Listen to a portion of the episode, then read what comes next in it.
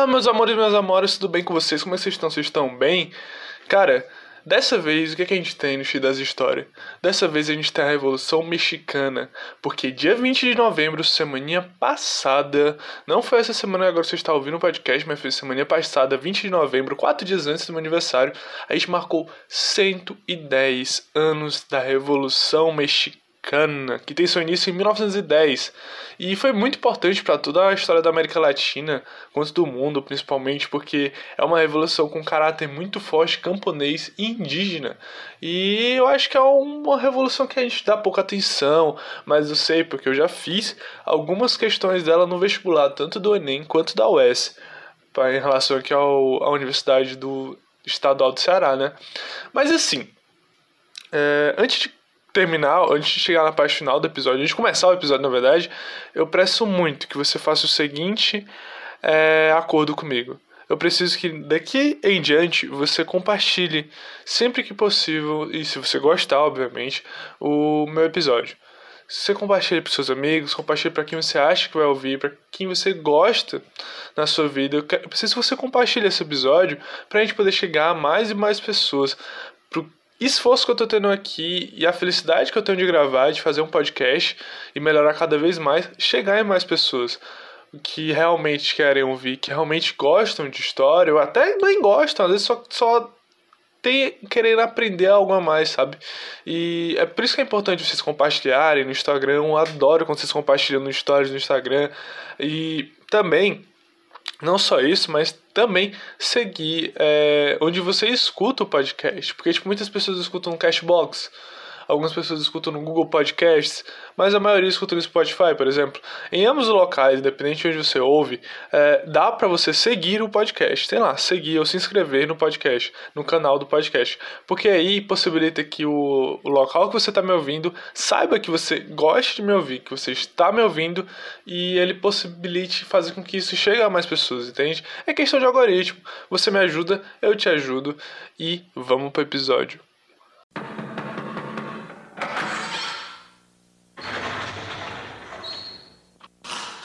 Senta que lá vem a história.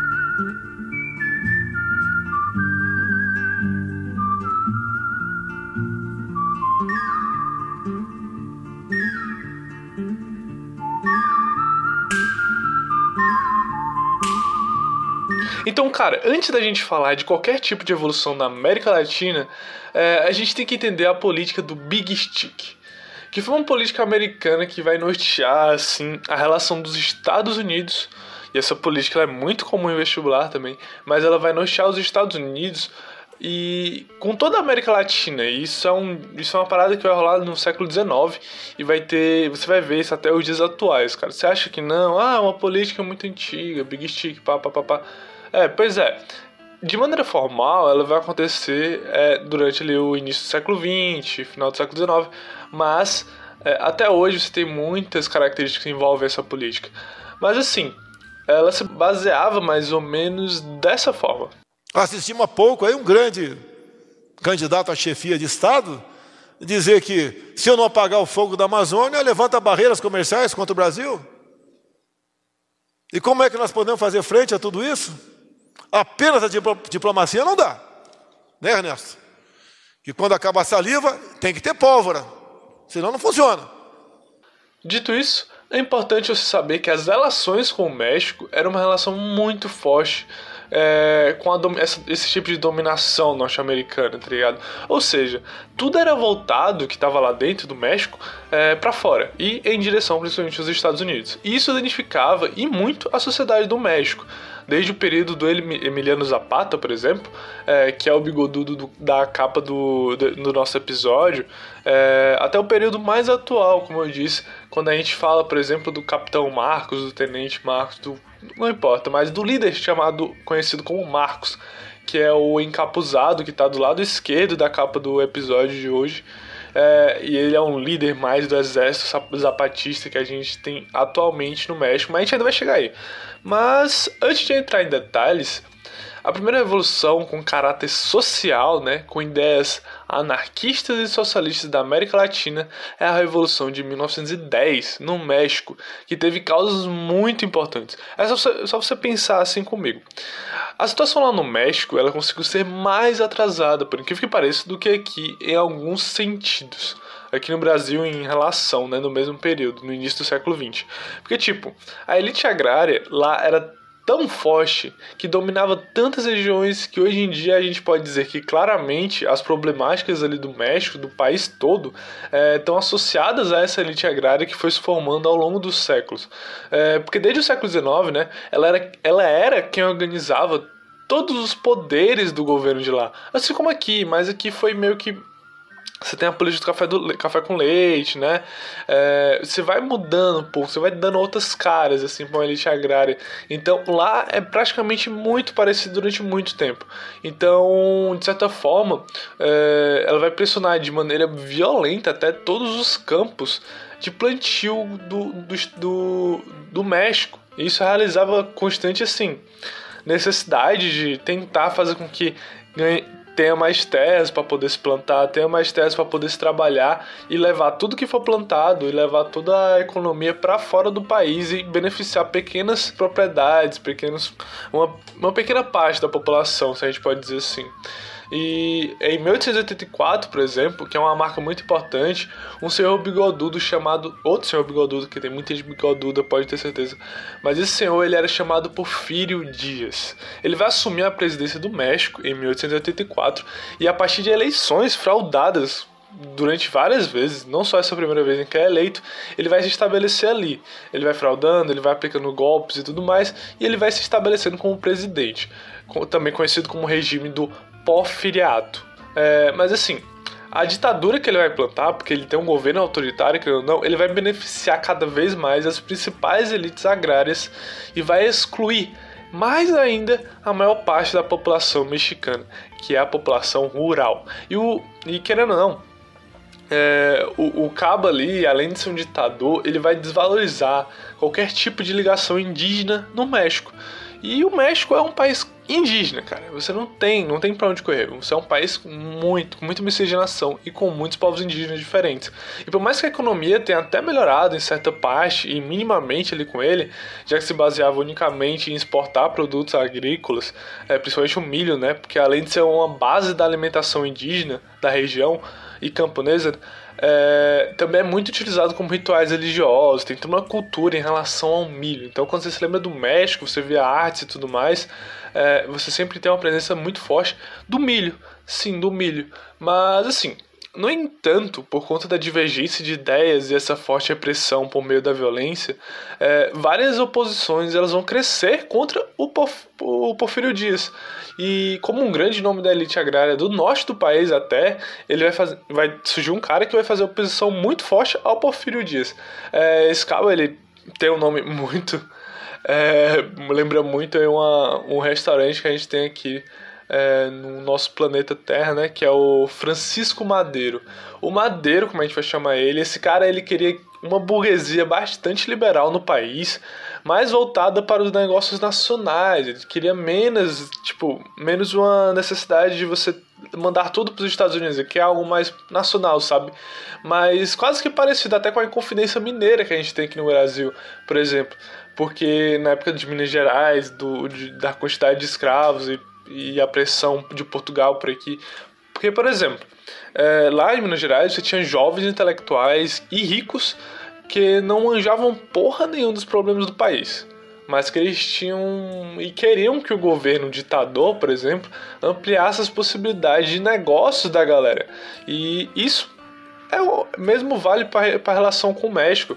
Mas por outro lado também, intelectuais e uma galera que era de classes sociais mais baixas e tinham com certeza uma certa experiência ali com os vetinhos que passavam pelos maiores problemas, é, eles vão ter muitas aspirações é, inspirações, aspirações, inspirações com ideais mais anarquistas, cara, com ideais mais socialistas, e onde acabavam até por se juntar e organizar com operários e camponeses e criar uma oposição muito maior, porque é uma oposição que é a maior parte da sociedade ali do México, né? E a gente muito bem pode citar por esse lado, por exemplo, um rapaz chamado Ricardo Flores Magon. É, o Ricardo Flores Magon, ele tinha um jornal que estava bombando ali na época, em 1910, por ali, por conta que ele proliferava bastante esse ideal é, socialista, anarquista, de se rebelar, é, uma revolução, de, de promover uma revolução e tentar lutar pelos direitos mais básicos, né? Mas vai ser na eleição de 1910, que é aí onde começa a Revolução Mexicana, que vai ter aquela sensação de que, mano, não mexe com isso que vai dar merda. O Madeiro Tipo, o Madeiro foi lá, o fazendeiro, né? O fazendeiro, não o restaurante que é a salada mais barata. Mano, a salada mais barata do Madeiro é 31 reais, cara. 31 reais. É 31 reais. Mas assim, ele vai tentar se candidatar para dar um basta logo no, tipo, na putaria que era o governo desse bigodudo ditador. Só que antes da votação, o Dias mandou prender o Madeiro. Mano, preso, velho. Por suposta incitação à rebelião, o senhor está preso. O maluco só tirou a presidência ali, eu, eu, eu fui eleito de novo e é nóis. enquanto isso, o Madeiro ele foi exilado, no, no, ele acabou sendo exilado na região norte do México e ele acabou fugindo para os Estados Unidos. E, e, lá no sul dos Estados Unidos, né, no caso, ele vai elaborar o plano de San Luís, que no dia 20 de novembro de 1910, onde marca o início da Revolução Mexicana, ele vai fazer o quê? Ele vai projetar um documento, ele vai compartilhar esse documento, que é muito importante, que é essa, esse plano de São Luís. E ele vai convocar com esse documento todo o povo mexicano para pegar em armas contra o Porfírio Dias, já que sua reeleição tinha sido totalmente fraudada, claramente era fraudada, e tinha uma continuação da ditadura de Dias. E, além disso, acabaram por declarar o Madeiro como presidente. Eles vão conseguir tirar o Dias, né? De certa forma, eles vão dar um golpe ali, e eles vão acabar tirando o, o Madeiro, não, o Dias da presidência, vão colocar o Madeiro como presidente. Mas ainda assim, o cabo era só mais um grande Doutor, um grande ricaço, dono de fazenda e que nada gerava identificação com a maior parte da população. Ele era mais um líder, tipo, um pouco mais carismático e tudo mais, e por isso muitos outros grupos eh, eles vão acabar aparecendo é, não só como eles não tivessem aparecido antes, mas eles vão acabar se distanciando ou se unindo e pensando forma diferente de ter é, levantes sociais pelo bem da população e para reivindicar seus direitos. E a partir daí, diversos grupos eles vão surgir de diversas etnias e até idiomas muito diferentes por conta da forte é, processo de miscigenação de, um, de uma Espanha, de índios e tudo mais, de povos indígenas. A partir daí, a gente vai ter esses diversos grupos que eles vão compartilhar o sentimento muito comum de não curtir as ideias nem do Madeiro nem do antigo Dias. E é nesse contexto que vai aparecer dois carinhas que eles são muito importantes para a história da Evolução Mexicana: Emiliano Zapata e Pancho Villa. O, ambos, né, dos dois, eles foram líderes revolucionários que vão ficar muito conhecidos por conta dessa, dessa evolução. Então, desde 11 de novembro, os conflitos entre as tropas revolucionárias e a do governo, elas vão ocorrer bastante, várias e várias vezes. Nessa ideia toda, o governo de Madeiro, por exemplo, é como uma visão mais liberal da parada e buscar, ele buscava querendo ou não ter uma reforma agrária. Ele falou, mas a gente vai ter uma reforma agrária, mas a nossa reforma agrária vai ser da forma como eu quero e não é da forma que a população precisa. Então, eu vou me privilegiar, eu vou me beneficiar com a minha reforma agrária, e é isso. E isso ia contra as ideias do Emiliano Zapata e o Pancho Villa, que vão se organizar até para poder fazer uma revolução em defesa de uma reforma agrária mesmo, uma reforma agrária raiz e real, bem mais justa entre todos os camponeses indígenas.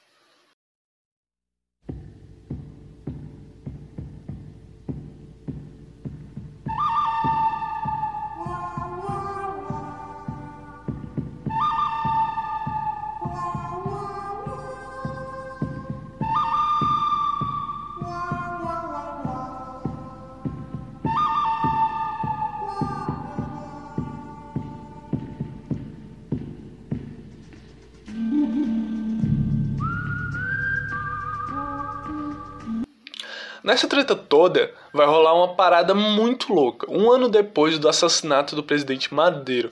Sim, porque diferente do Madeiro, é, que foi assassinado, aliás, né? Ninguém sabe direito porquê, mas vamos fingir que não foi pela oposição, é, por conta de política, mas porque diferente do Madeiro é, e suas tropas, né, querendo ou não, que vão invadir a capital mexicana ali para ficar e permanecer e para dar um golpe de estado e o Madeiro virar presidente, as tropas do Pancho Villa que vinham pelo norte do México, e as tropas do Emiliano Zapata, que vinham pelo sul, é, ambas em direção à cidade do México é e à sede do governo, eles vão acabar por invadir a cidade e a partir de uma união indígena e camponesa muito forte, eles vão conseguir ocupar o palácio do governo.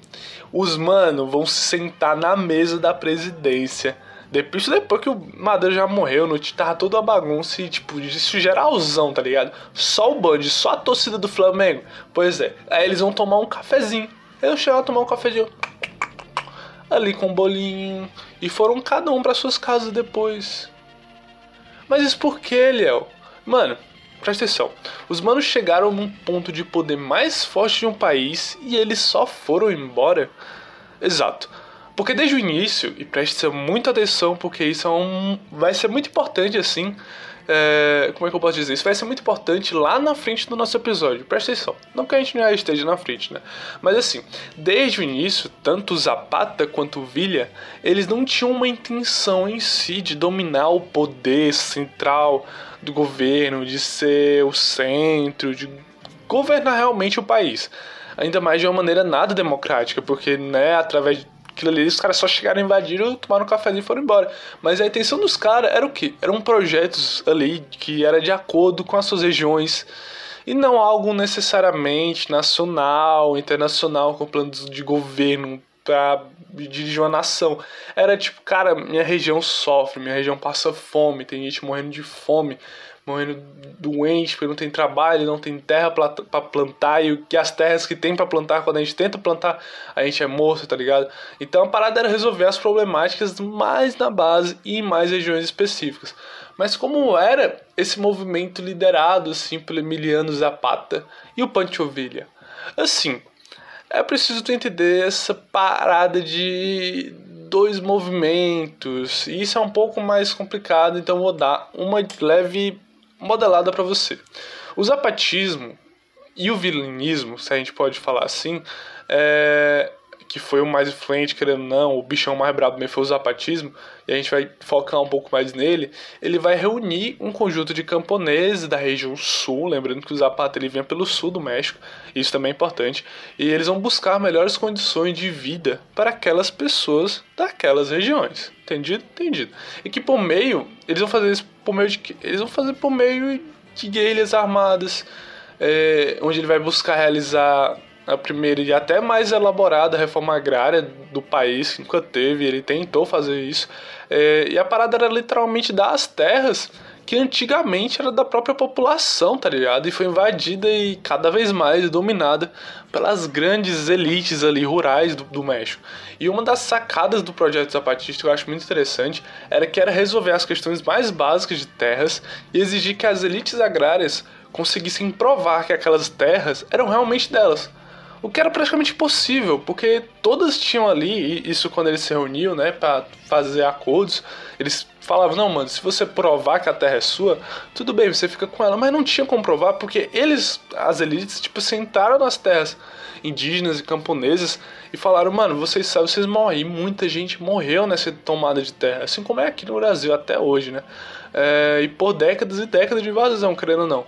Mas por conta que esse movimento do Zapata e do Villa é, não conseguiu incluir outras classes sociais até ao longo, do, ao longo dos processos, ao longo do, do processo ali da Revolução Mexicana, porque era, querendo ou não, era algo mais regional, ele acabou também por se formar uma oposição contra eles. E essa oposição era a pequena burguesia industrial que tinha se formado ali com aquele lévio, lévio, lévio, né? Aquele leve ascensão econômica que o México passou. E operários também dessa burguesia industrial, que eles vão se juntar e conseguir tomar o poder da revolução para si. E o que, que eles fizeram? Eles vão entregar de mão beijada por meio de acordos e tudo mais, para as antigas lideranças agrárias do país, os, os antigos grandes burgueses, como ficaram conhecidos. E por isso, toda a situação da tão sonhada reforma agrária dos revolucionários vai se estender muito, cara. Esse desejo de reforma agrária vai se estender muito. O desejo de, do básico vai se estender e muito. Emiliano Zapata vai ser assassinado em 1919, nove anos depois do início da Revolução. Pancho Villa em 1923. A Revolução ali, ela já se desfragmentou, tá ligado?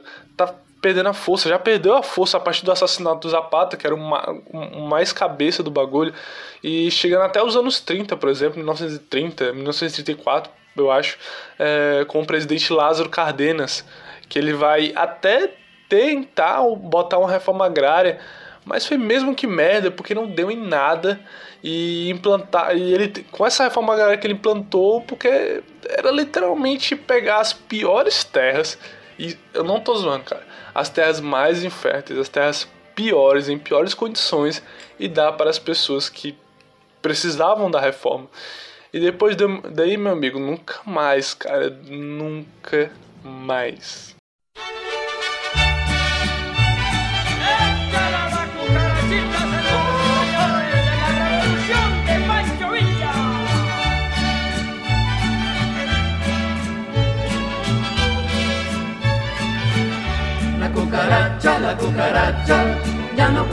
Você acha que as tentativas de estabelecer uma reforma agrária e devolver um mínimo de terra para uma população que só come milho praticamente parou por aí? Achou errado, otário. Por causa do acordo entre o Canadá, os Estados Unidos e o México, que ficou muito conhecido como NAFTA, que isso é as atualidades puxando, né? Que é o Tratado Norte-Americano de Livre Comércio ele vai ser muito responsável e praticamente o único responsável por reacender essa chama do Emiliano Zapata. Por quê? Nesse caso, vai se tornar conhecido, por mais que ele já tinha sido criado antes, né, uma década antes praticamente, ele vai se tornar conhecido o Exército Zapatista de Libertação Nacional. Exército Zapatista de Libertação Nacional na região sul do México. Então, na mesma proporção que a região urbana comemorava esse acordo, NAFTA, que é a maior parte ali, da, a maior, a maior, menor parte né, da população mexicana, que é a população mais urbana, é, e com um pouco mais de condição, a parte pobre, que são aqueles que moram no meio rural, não faziam ideia de que esse novo acordo iria, iria retirar ali as poucas terras que eles tinham e marginalizar cada vez mais essas pessoas dos recursos naturais, por exemplo. E é aí que aparece o exército zapatista, cara. Porque no primeiro dia de janeiro de 1994, né, após a virada do ano, que é o dia em que se começa a valer o NAFTA, esse, esse acordo econômico entre a, os três países, eles vão realizar um conjunto de invasões, esse, exército zapatista, eles vão realizar um conjunto de invasões às sedes municipais do governo, cara todos eles encapuzados e armados e com o objetivo de desestabilizar é, o sistema político e de alguma forma mostrar para o país e para o mundo, principalmente para o mundo, que existe uma população, né, que há décadas é esquecida pelo governo. Nessa treta toda também, eu acho que foi cerca de 400 pessoas, não é muito bem preciso, mas cerca de 400 pessoas elas vão morrer entre guerrilheiros e militares. É a única via de negociação era entre o exército zapatista e o governo. Seria uma ideia de, uma, de um bispo da, da, da igreja católica e tudo mais, que ele conseguia conversar um pouco mais dos dois e levar, tentar trazer melhores condições ali para as pessoas da região do estado de Chiapas, que é o estado ali do sul do México, em que praticamente é dominado pelo exército zapatista. E isso resultou em constantes negociações de paz já que a região da aldeia de La Realidade, que é a aldeia mais famosa né, do México, La Realidade, que é o local principal dos Zapatas, ele, ela era bastante protegida. ficava no meio das montanhas mexicanas e tudo mais. Como dizem, as, tem muitas placas para você chegar na aldeia.